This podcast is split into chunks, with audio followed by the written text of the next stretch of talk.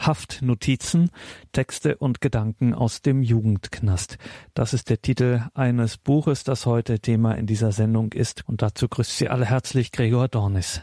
Junge Männer, Gefangene der Jugendstrafanstalt Berlin, werden vom Gefängnisseelsorger Diakon Thomas Marien gebeten, Texte zu schreiben. Und was dabei herauskommt, ist insbesondere für diejenigen, die noch nie Berührungspunkte mit Inhaftierten hatten, überraschend lesenswert, wie der Text von Tobi. Vogel im Stacheldraht. Es war an einem warmen Sommertag, als wir vom Sportplatz zurück ins Haus kamen. Ich kam gerade aus der Dusche und hatte meinen Aufschluss beendet. Ich legte mich in mein Bett und habe mich vom Sport ausgeruht, als ich auf einmal Vögel schreien hörte. Es war laut, denn es müssen Hunderte gewesen sein. Meine Neugier war sofort geweckt. Ich eilte ans Fenster und beobachtete die Vögel. Ich bin mir nicht ganz sicher, aber ich denke, es waren Krähen. Ich beobachtete weiter und sah, wie sich einer der Vögel im Stacheldraht verfing und wie wild darin rumzappelte, so dass er sogar etwas von seinen Federn verlor und lauter als alle anderen Vögel schrie und krächzte. Irgendwie hatte ich Mitleid mit dem Vogel, der gefangen war, denn diese Situation kenne ich nur zu gut. Doch auf einmal, nach etwa 20 Minuten, kamen dem Vogel drei andere Vögel zu Hilfe und nach ein paar Minuten hatten sie es gemeinsam geschafft, den Vogel aus den Fängen des Stacheldrahts zu befreien. Das waren drei mutige Vögel, denn sie sahen ihren Freund in Gefangenschaft und eilten ihm zu Hilfe, obwohl ihnen genau das Gleiche hätte passieren können. Der Vogel war wieder frei und nach wenigen Minuten waren alle schreienden Vögel verschwunden. Alles, woran man erkennen konnte, dass die Vögel da waren, waren die Federn im Stacheldraht. Nicht das erste Mal, dass Thomas Marien junge Inhaftierte wie den eben gehörten Tobi zum Schreiben ermutigt und daraus ein Buch gemacht hat. Der Text stammt aus dem Kapitel Jailbirds Reloaded in schönem Neudeutsch. Jailbird ist im Englischen ein Wortspiel, der Galgenvogel, der Gefangene. Und äh, es bezieht sich auf ein Buch, das schon vor viereinhalb Jahren herausgekommen ist, bei dem die Methodik die war, dass immer aus der Beobachtung von Vögeln eine Übertragung zur Situation im Gefängnis dann eben vorgenommen wurde. Das war eins der Beispiele aus diesem Bereich. Ich jetzt selber auch Vögel vor meinem Fenster sehe, dann ist das wirklich so, also dass man gerne mal dieser Vogel sein will. Das habe ich mir auch schon oft selber sehr gesagt, dass ich gerne mal einfach ein Vogel sein würde und die rausfliegen könne. Das ist kein, das ist zwar, kann man sagen, ein Klischee, aber jeder hat seine eigene Fantasien und jeder kann was draus machen. Sagt Sala, auch er hat für das Buch Haftnotizen, Texte und Gedanken aus dem Jugendknast für dieses Buch hat auch Sala geschrieben als ich. Sala und seine mitgefangenen Frage, was das Nervigste am Knast ist, bekomme ich ganz ähnliche Antworten.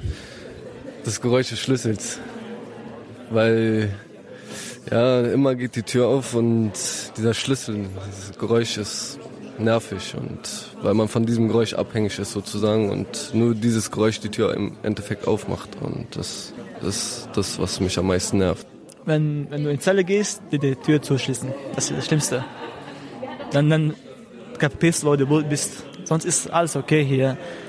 Und du gehst in die Zelle, die schließen dann, dann die Tür zu. Das, ist das Schlimmste, was man das ist einfach nicht schön.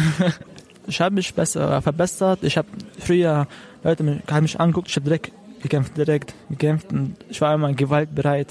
Und ich habe mich auf jeden Fall verbessert. Und mir hat alles früher nicht, nicht, nichts interessiert, nur Schlägerei, schnell Geld zu machen und so. Jetzt kapiere ich, wo ich bin. Die zwei Jahre ist vergangen, ist eine Zeit. Man denkt, es ist kurze Zeit, aber zwei Jahre ist einfach vergangen. Ist Zeit weg. Kannst nicht nachholen. Verstehen Sie? Man konnte in zwei Jahren was Besseres machen. Aber nein.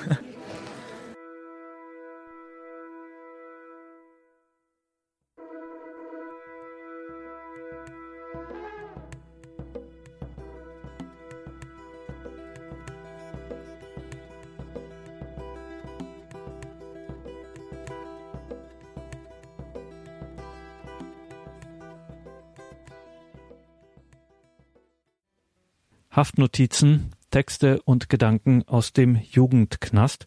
Diakon Thomas Marien ist Seelsorger in der Jugendstrafanstalt Berlin und er hat Inhaftierte für ein Buchprojekt Texte schreiben lassen, die bemerkenswert ausgefallen sind.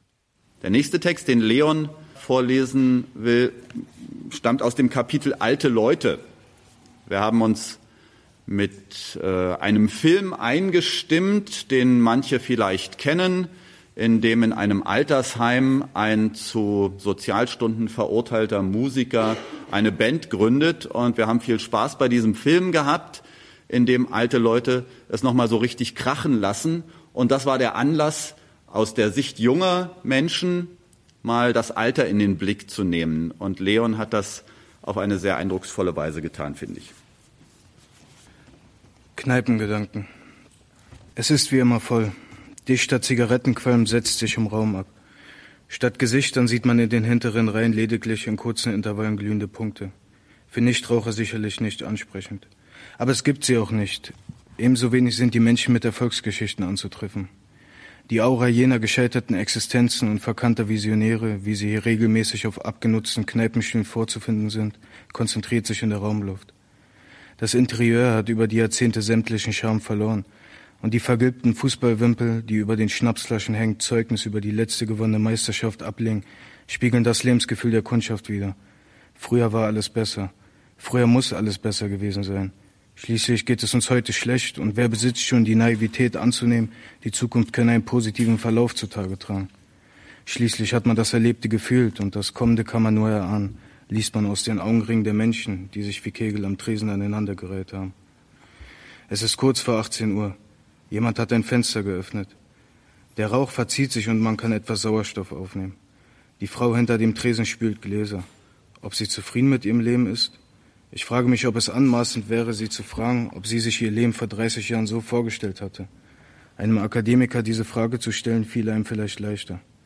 Ich verwerfe meine Gedanken wieder und nippe am Ginger Ale.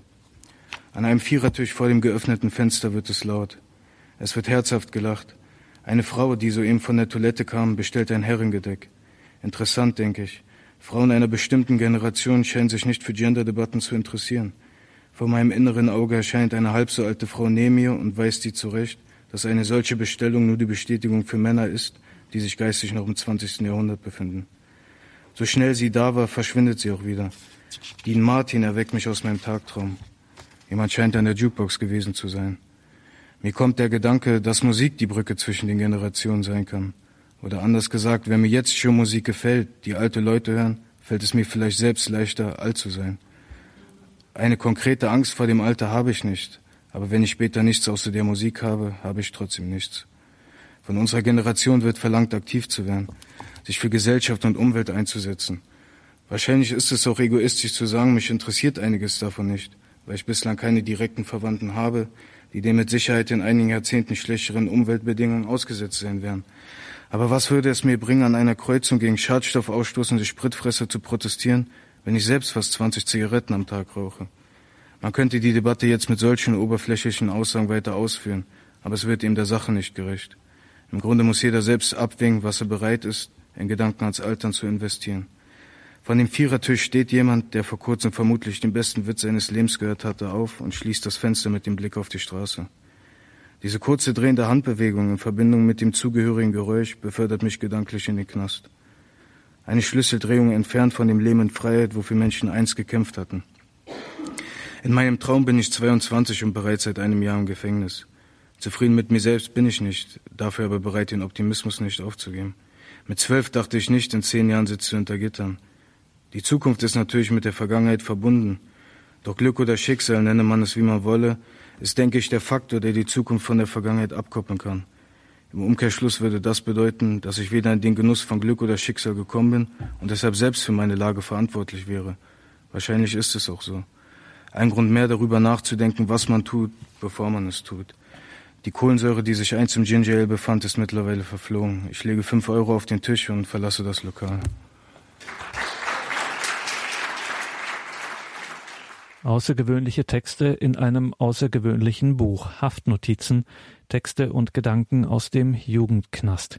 Wie es zu diesem Buchprojekt kam, Herausgeber Diakon Thomas Marin. Ich bin vor vielen Jahren mal von einem Verleger im Zusammenhang mit einem völlig anderen Buchprojekt angesprochen worden, äh, der zu mir sagte, Gefängnisseelsorge ist ja spannend. äh, da haben Sie ja viel zu erzählen, wollen Sie da nicht mal ein Buch draus machen? Und ich war damals erstens noch sehr neu im äh, Knast und zweitens hatte ich Bedenken, die ich heute noch habe, aus der Seelsorgesituation irgendwelche Geschichten zu erzählen. Als Seelsorger unterliegen wir ganz streng der Schweigepflicht. Das ist die wichtigste Basis unserer Arbeit. Ich wollte also nicht aus den Gesprächssituationen plaudern. Später hat sich dann ergeben, dass ich also Texte für dieses Buch geschrieben habe, Jailbirds, wo ich den Trick angewandt habe, über die Vogelbeobachtung übertragend dann Situationen im Knast irgendwie zu reflektieren. Und ich habe damals schon Gefangene eingeladen, Texte zu schreiben, beizutragen. Also in diesem Buch sind 15 kurze Texte von Gefangenen enthalten. Und bei der Präsentation dieses Buches ähm, habe ich festgestellt, erstens, was für einen Eindruck diese Texte machen. Die junge Männer, denen nicht jeder zutraut, Lesbares zu produzieren, eben erzeugt haben und äh, wie gut zum Teil diese Texte waren, auch von Leuten, die vielleicht gar keinen Schulabschluss hatten. Und daraufhin habe ich dann ähm, im Nachgang zu diesem Buch einen Kreis bilden wollen, einen, ein Gruppenangebot anbieten wollen, in dem gezielt nach Vorgaben und dann auch begleitet mit einer gemeinsamen Überarbeitung der Texte dann eben gearbeitet werden kann, wo selbst Erfahrungen mit dem Schreiben gemacht werden können, wo Leute, die vielleicht jetzt nicht so extrovertiert sind, dass sie als große Redner auf den Stationen auftreten, sich ausdrücken können und Anerkennung auf eine ihnen bis dahin vielleicht fremde Weise bekommen können, nämlich das Schulterklopfen von denen, die die Texte gehört und gelesen haben und sagen, Mensch, das hätte ich gar nicht gedacht, dass solche Gedanken in dir stecken. Das ist ja wirklich toll, wie du dich ausdrückst, worüber du nachdenkst, was du so darstellen kannst. Und so haben wir zweieinhalb Jahre an den Texten gearbeitet, die Texte immer wieder auch miteinander besprochen in der Gruppe. Äh, also es ist ein sehr, sehr intensiver Prozess gewesen. Wir haben uns alle 14 Tage getroffen, haben das, was entstanden ist in dieser Zeit, einander vorgestellt. Wir haben neue Vorgaben besprochen. Ich habe dann auch in Einzelgesprächen zum Teil äh, mit den Autoren die Texte ja, korrigiert, lektoriert, wie immer sie wollen. Bei einigen Texten war das absolut nicht notwendig, weil die druckreif waren, so wie sie mir geliefert worden sind. Dann haben wir sie uns gegenseitig vorgestellt und übereinander gestaunt. Und das war eine sehr schöne und eine sehr lebendige Erfahrung. Also die Ursprungsidee stammt von mir, aber kommt aus der Erfahrung mit jungen Männern, die tatsächlich schon Texte geschrieben hatten und mit äh, der Erfahrung, dass hier viele Potenziale darauf warten, geweckt zu werden, sagt Diakon Thomas Marin bei der Vorstellung seines Buchprojektes Haftnotizen, Texte und Gedanken aus dem Jugendknast. Die jungen Männer haben intensiv daran gearbeitet und in den Worten von Thomas Marin Lesbares produziert. Im vergangenen Jahr haben wir uns über einen relativ langen Zeitraum mit dem Ort, an dem sich diese Anstalt befindet, befasst.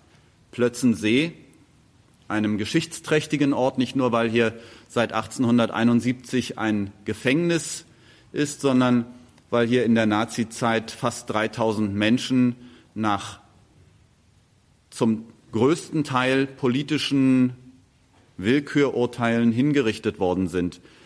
Wir haben uns mit der Geschichte des 20. Jahrhunderts befasst, mit dem 20. Juli 1944 und wir haben dann über Monate hinweg Biografien von hier hingerichteten Menschen betrachtet und äh, es war dann die Aufgabe für die Teilnehmer dieser Gruppe, sich mit einer dieser Personen auseinanderzusetzen auf die Art und Weise, wie derjenige das dann eben möchte und kann. Dabei ging es nicht um historische Korrektheit, sondern eher um eine persönliche Beziehung. Salah hat eine sehr eindrucksvolle äh, Geschichte dazu geschrieben oder ja, einen Text geschrieben über einen hier hingerichteten Schauspieler und Kabarettisten, Robert Dorsey. Robert Dorsey. Mein Name ist Peter Schmidt. Ich bin Justizvollzugsbeamter im Gefängnis Berlin-Plötzensee. Meine Aufgabe ist es, zum Tod verurteilte Gefangene zu betreuen und hinzurichten. Ab und zu leite ich auch die Nachtschicht in der Anstalt, was mir ehrlich gesagt viel lieber ist. Vor dem Krieg war ich öfter am Wochenende im Admiralpalast in Berlin-Mitte. Dort gab es einen guten Komiker. Er hieß Robert Dorsey. Er traf immer meinen Geschmack von Humor. Doch als der Krieg ausbrach, war es vorbei mit dem Theater. Eines Tages wurde mir von einem Kollegen mitgeteilt, dass Dorsey in der Anstalt wäre.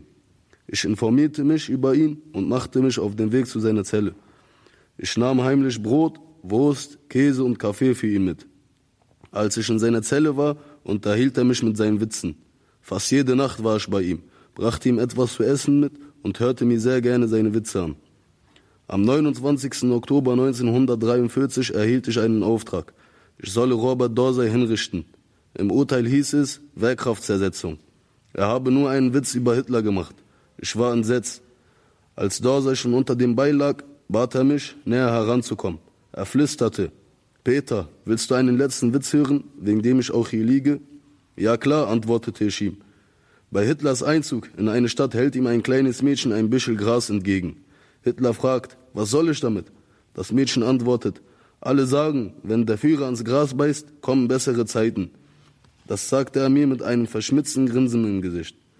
Ich fing an laut zu lachen und zog schweren Herzens das Seil, das das Beil zum Fallen brachte.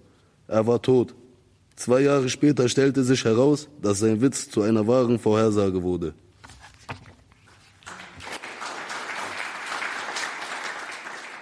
Ich freue mich, dass Dennis heute hierher gekommen ist. Er ist nämlich inzwischen entlassen und darf die Freiheit genießen, hat aber einige Texte beigetragen und einen ausgewählt, der zur Jahreszeit passt. Das letzte grüne Blatt. Ein alter Mann, der Mutterseen allein auf einer Parkbank sitzt, während um ihn herum noch das Leben pulsiert. Der Park füllt sich immer mehr und mehr mit allerlei Leben. Familien, Schulkinder, Hundebesitzer und so weiter. Auf einmal entdeckt er einen Baum unter all den anderen Bäumen, dessen Krone schon fast vollständig kunterbunt in allen Farben des Herbstes zu leuchten scheint. Er betrachtet ihn genauer und stellt fest, dass nur noch ein Blatt grün ist. Es ist schon spät. Es wird schnell dunkel und er macht sich auf den Weg nach Hause. Am nächsten Morgen steht er noch früher auf als gewöhnlich, um sich die anderen Bäume anzuschauen. Doch nichts, kein Grün ist zu sehen, weit und breit ein Meer aus bunten Herbstfarben. Da sitzt sich der alte Mann wieder ruhig auf seinen Platz im Park und betrachtete seinen kleinen grünen Freund, das rebellische Blatt.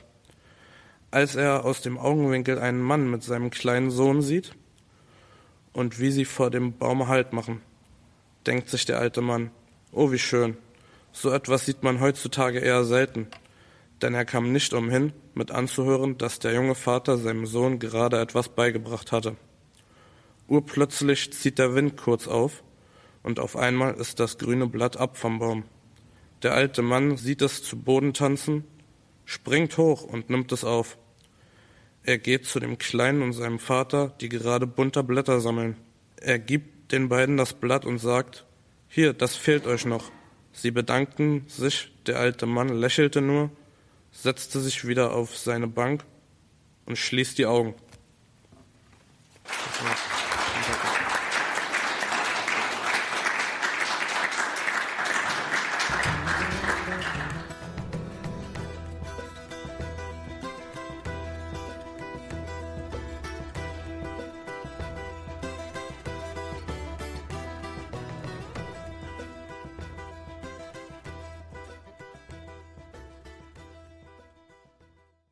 Haftnotizen, Texte und Gedanken aus dem Jugendknast.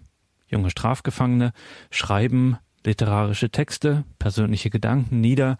Daraus wird am Ende ein beeindruckendes Buch. Was war die Motivation der jungen Männer in der JSA Berlin, der Jugendstrafanstalt für junge männliche Gefangene des Landes Berlin?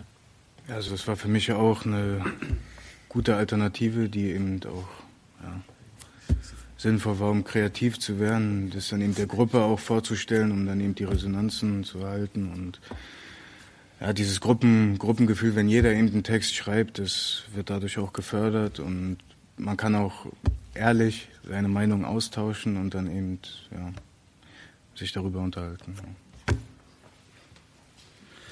Man lernt auch immer wieder was Neues und äh, man lernt auch immer wieder neue Leute kennen und was von den Leuten, mit denen man zusammen arbeitet und schreibt, äh, von den Mitarbeitern wie den anderen Häftlingen und ähm, man wächst auch mit der Erfahrung und kann sich von anderen auch Ideen abschauen und dann selbst kreativ werden.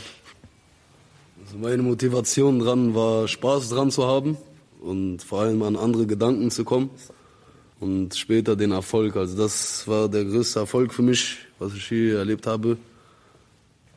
Ja, also an einem richtigen Buch, das man in einem richtigen Buchladen kaufen kann, mitgearbeitet zu haben, das ist nicht selbstverständlich. Und auch das war eben Teil dieses Projekts, dass die Anerkennung auch tatsächlich transportiert wird, dass die Texte präsentiert werden. Der Text, den Salah vorhin gelesen hat über Robert Dorsey und andere über in Plötzensee hingerichtete, wurden zum Beispiel im Januar schon einmal gelesen bei einer Veranstaltung des Ökumenischen Gedenkzentrums in der Kirche der JVA Plötzensee nebenan. Äh, und auch dort, das war, na, ihr drei habt gelesen, Leon, Dennis und Salah, ähm, und das hat großen Eindruck gemacht bei Leuten, die sich wirklich mit diesem Ort und mit der Geschichte dieses Ortes auskennen und die die Herangehensweise junger Menschen äh, ganz faszinierend fanden, die sich tatsächlich darauf eingelassen haben, sich mit den Biografien von Menschen, die ihr Leben eingesetzt haben für Dinge, die für uns ganz selbstverständlich sind, ja, mit denen auseinanderzusetzen. Das war eine, eine sehr wichtige Geschichte. Und das Schulterklopfen damals im Januar, das war, glaube ich, was, was euch sehr gut getan hat. Und das äh, ist sicherlich auch heute etwas sehr Gutes. Zu zeigen, da sind Menschen, die man von außen betrachtet vielleicht nur als Delikt sieht oder als Gefangenen. Und das sind aber junge Männer, die sich in den meisten Aspekten ihres Lebens von anderen jungen Männern nicht unterscheiden und die Talente haben, die Fähigkeiten haben, die sich sehen lassen können. Ein letzter kurzer Text noch einmal aus der Vogelbeobachtung. Geschrieben hat ihn Roy. Roy ist auch schon eine ganze Weile in Freiheit. Wenn man die Vögel beobachtet und sich Gedanken macht, dann kommen die Vögel meistens ganz gut dabei weg. Roy hat über ein Spätzlein geschrieben, das vielleicht doch ein bisschen einen anderen Charakter hat und äh, sogar ein kleines bisschen fies ist. Spätzlein, Spätzlein in der Luft, erzähl mir von der Freiheit, die Freiheit, nach der ich mich jeden Tag sehne. Quietsch, quietsch, quietsch, es duftet herrlich aus den Restaurants in Kreuzberg. Quietsch, quietsch, quietsch. Nach indischen Curryspeisen, türkischen Dönerläden und arabischen Bäckereien. Quietsch, quietsch, quietsch. Spätzlein, Spätzlein in der Luft, du sag mal, vermisst mich denn einer draußen? Quitsch, quitsch, quitsch. Nein, alle haben Spaß und denken nicht an dich. Quitsch, quitsch, quitsch. Spätzlein, Spätzlein in der Luft, wieso fliegst du jeden Tag zu uns? Draußen ist es doch viel schöner. Quitsch, quitsch, quitsch, weil das hier der einzige Ort ist, wo die Menschen weniger Rechte haben als Vögel. Quitsch, quitsch, quitsch. Das ist lustig. Quitsch, quitsch, quitsch.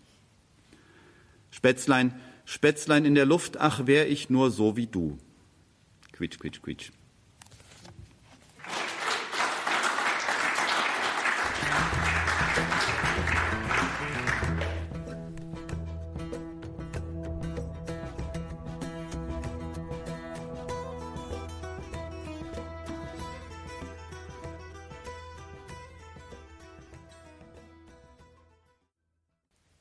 Willkommen zurück in dieser Sendung, in der wir in ein besonderes Buch schauen. Haftnotizen, Texte und Gedanken aus dem Jugendknast. Junge Strafgefangene aus Berlin schreiben Texte und Gedanken nieder.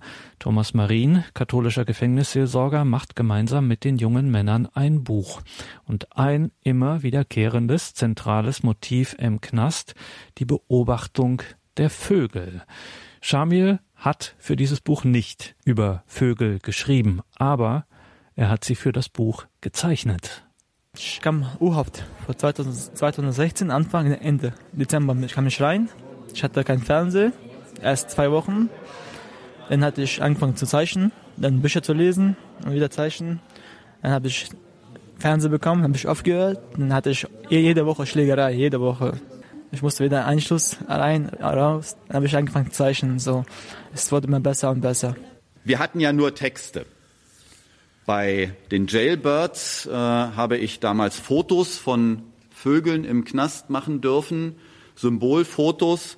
Mir fehlten ein bisschen die Illustrationen und äh, Frau Eibenstein ist äh, im künstlerischen Bereich immer unterwegs mit äh, Zeichenkursen und daraus entsteht jedes Jahr ein Kalender mit Bildern, die von Gefangenen äh, erstellt werden. Und im vergangenen Jahr gab es eins dieser Kalenderbilder, das passte zu diesem Jailbird-Thema. Und ich dachte, dieses Bild würde ich gern als Illustration verwenden und äh, habe dann angefragt, wie das mit den Rechten ist und ob sie den Autoren, den Maler bewegen könnte, das zur Verfügung zu stellen. Und sie sagte, na ja, es ist sicherlich möglich, aber ich habe noch was Besseres. Ich habe hier einen, der malt tolle Bilder. Es ist Frau Eibenstein äh, als Gruppenleiterin, äh, als Sozialarbeiterin sehr gut gelungen, Shamil zu motivieren, äh, in ganz kurzer Zeit äh, diese, wie ich finde, ganz ausdrucksstarken und tollen Bilder zu zeichnen, die wir dann äh, in dem Buch als Illustrationen verwenden konnten. Dafür bin ich sehr dankbar.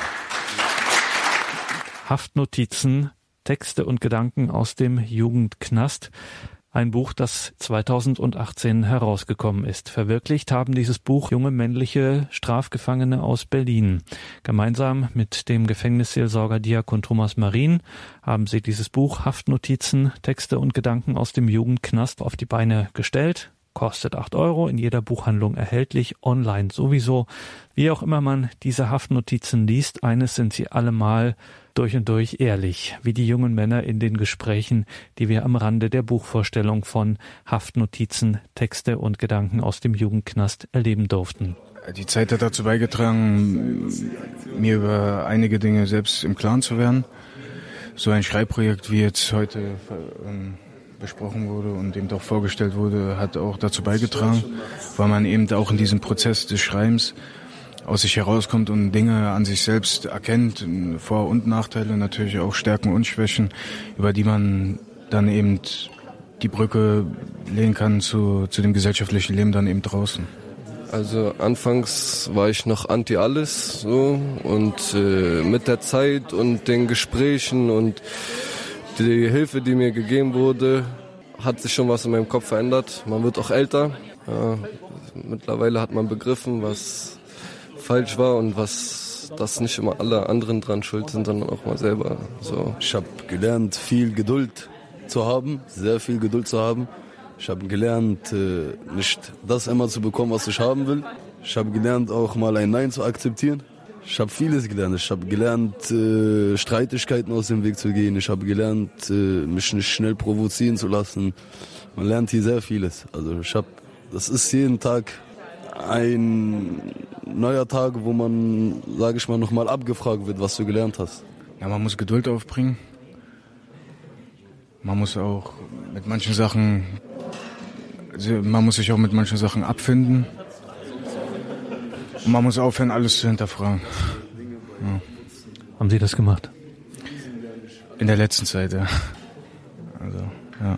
Das Wichtigste ist der Kontakt nach draußen, zur Familie oder zu Freunden, dass man seine Ziele fokussiert und verfolgt. Meine Ziele sind, dass ich jetzt meine Ausbildung abschließe als Tischler und dann so schnell wie möglich wieder hier rauskomme und ein straffreies Leben führe, ohne diese ganzen kriminellen Aktivitäten.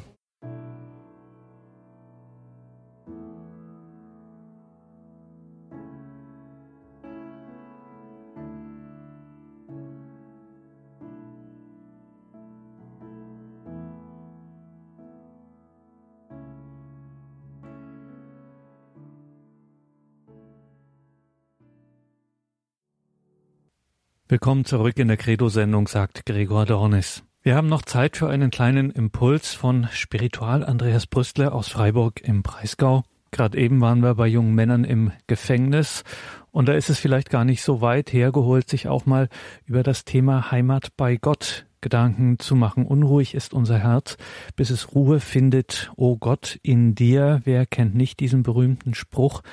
Wie findet unser Herz die Heimat bei Gott. Was ist Heimat? Was bedeutet es, bei Gott daheim zu sein? Hören wir mal, was Spiritual Andreas Brüstler aus Freiburg im Breisgau dazu zu sagen hat. Menschen bei Gott daheim, unruhig ist unser Herz. Oft gibt es gute Gründe, zu den Ungebundenen zu zählen.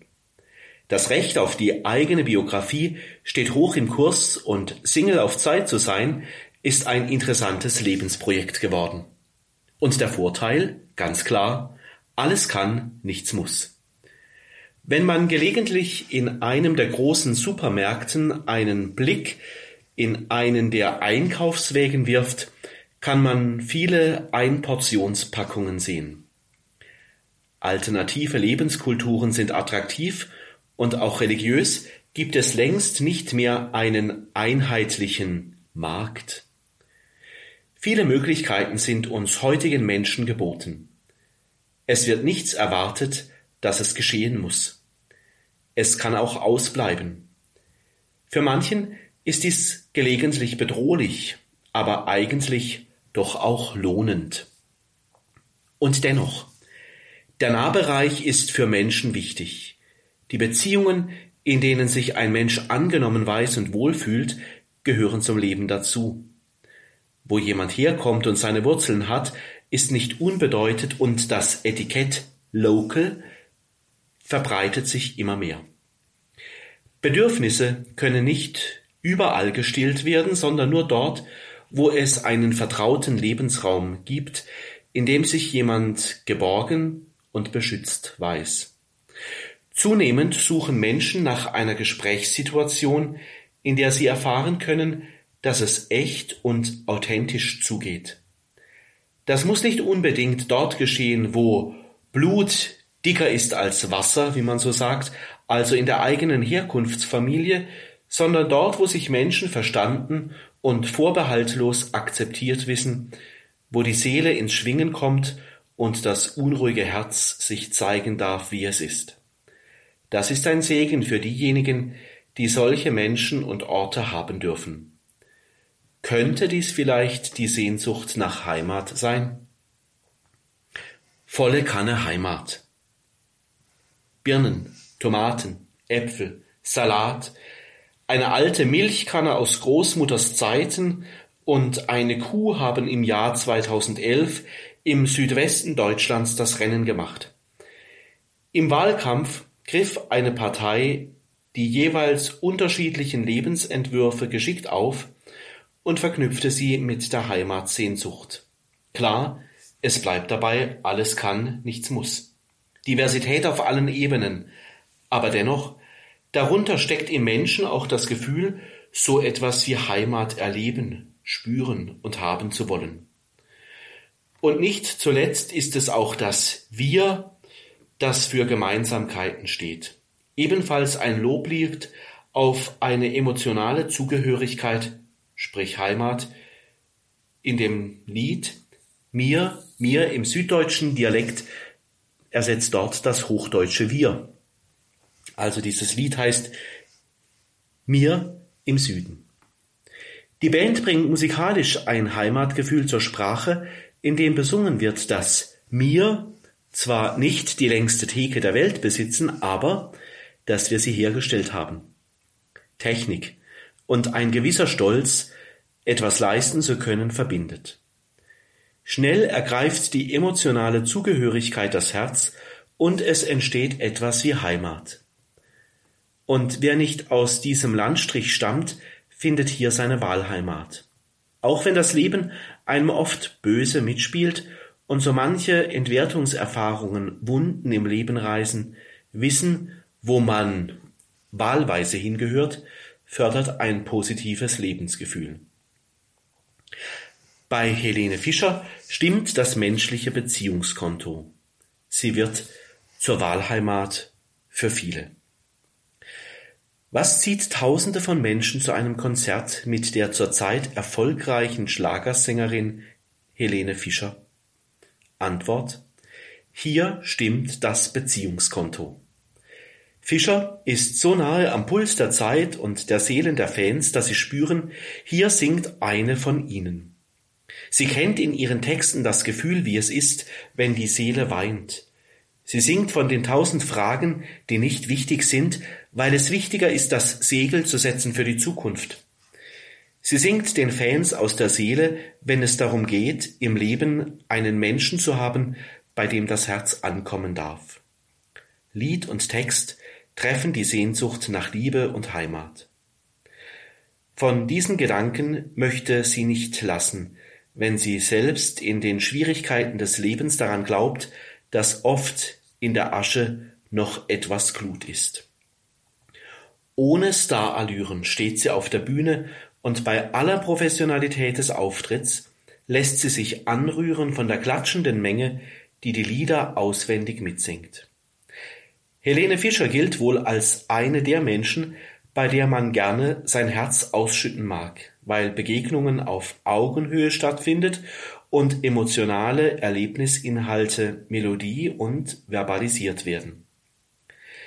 Die Seelen der Menschen, die ein Konzert besuchen, kommen ins Schwingen. Es findet Seelenkommunikation statt. Ein Konzert mit dieser Sängerin und ihrer Band wird zur Heimat. Das Beziehungskonto der Gefühle stimmt. Beide Seiten zahlen darauf ein, die einen geben ihr Bestes und bieten im Lied Werte an, für die Heimat und Geborgenheit stehen. Die anderen bejahen das Gesungene, stehen zu ihrer Sehnsucht nach innerer Heimat, insbesondere bei Menschen, und nehmen voller Sehnsucht einen Ohrwurm nach dem anderen mit nach Hause. Jeder Blick auf die Bühne, jedes Gespräch unter den Kennern dieser Art von Musik und jede Minute bei einem Konzert wird zu einer wichtigen Lebenszeit, die keiner bereuen wird. Kirche als Wahlheimat und als Wächterin des Morgens. Vergleich Jesaja 21, die Verse 11 und 12. Ein ähnliches Phänomen der zusammengelegten Herzen und der Ahnung, dass auch die Kirche eine Wahlheimat sein kann, begegnet vielen Menschen heute in Papst Franziskus. Es scheint schon verblüffend, wie demütig und klar, wie weise und herausfordernd Papst Franziskus ist. Wo er auftritt, werden seine Worte aufgesogen, weil viele Menschen spüren, dass ihnen hier ein Mann Gottes begegnet, der sie einlädt, bei Gott eine Heimat zu finden. Der Glaube an Gott wird dadurch für viele wieder zu einer Wahlheimat. Der Gedanke, bei Gott daheim zu sein, Heimat zu finden, berührt die Seelen vieler Gottsucher. Insbesondere werden dabei die Herzen der Menschen angerührt, die, je nach Art der Blickrichtung, am Rand stehen und an den Rändern der Gesellschaft leben. Diejenigen, die bei Gott auf diese Weise ein Daheim finden, werden zu einer Gruppe von Menschen, in der das Jesaja-Wort wahr wird, dass die Kirche Wächterin des Morgens, Vergleich Jesaja 21, Verse 11 und 12 wird. Morgenluft wird gewittert. Ein solcher Glaube riecht förmlich schon nach einem Daheim bei Gott, wo man gerne ist. Was hilft spirituell dabei?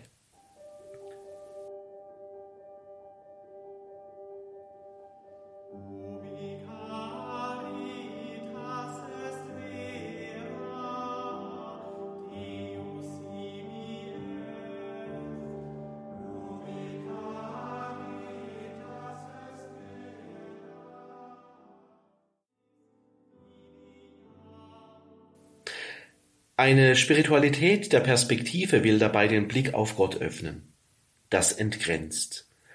Heimaten neigen oft dazu, sich zu verabsolutieren. Kirche als Wahlheimat bleibt nicht bei der Heimatidylle stehen, sondern hört nicht auf, an den Rändern zu suchen und sich den Menschen als ein Lebensmodell anzubieten, in denen für sie ein Platz ist. Wem eine solche Perspektive geboten wird, stimmt innerlich mit den Füßen ab und macht sich auf zu dem Gott der Christen, der für jeden so etwas parat hat, nämlich Heimat. Kirche als Wahlheimat ist konkret. Sie will den einzelnen Menschen auf ihrem Weg im Glauben helfen. Die Menschen müssen sich nicht immer gleich bekehren, sich ändern oder allen Normen entsprechen, sondern dürfen sich in ihrer jeweiligen Eigenart angenommen wissen. Und zwar vorbehaltlos. Vielleicht wird dadurch auch etwas deutlich von dem, was die Bibel damit meint, wenn sie von Gott spricht, Zitat, dessen Freude es ist, bei den Menschen zu sein. Vergleich Sprichwörter 8, 8. Kapitel, Vers 31. Und selbst man mit manch Brüchigem noch einen Wert verleiht. Bei einem solchen Gott, bei dem das persönliche Beziehungskonto der Stimmungen der Seele nicht unbeachtet bleibt und bei dem das Leben, egal wie es auch immer bisher verlief, gesehen, wahrgenommen und umfangen ist, wer sagt da nicht, bei diesem Gott findet mein Herz eine Heimat? Dies bedarf sicherlich noch einer weiteren Voraussetzung, nämlich dass sich die Kirche wählbar macht, will sagen, hinter allem Fragment, hinter allen Zweifeln und Fragen der Menschen, hinter allen Unzulänglichkeiten und Suchbewegungen blitzt der unbedingte Zuspruch Gottes auf. Das kann nicht verordnet und geplant werden. Eine solche Haltung, dass Menschen gerne die Begegnung mit dem Gott des Lebens in der Kirche wählen, ist eine spirituelle Frage. Vielleicht muss dabei noch so manches pastorale Grundschisma zwischen Klerus und Laien, zwischen Struktur und Charisma überwunden werden, damit ein solches Miteinander entstehen kann, damit Menschen gerne Gott als Heimat für ihr Leben wählen. Denn wenn Gott im persönlichen Leben gewittert wird und Gott für das Leben tauglich ist, dann sagen Menschen sicherlich gerne, jetzt kommt mein Suchen an ein Ende. Ich bin gerne bei Gott daheim. Mein Leben soll sein Zuhause sein, für jetzt und für immer.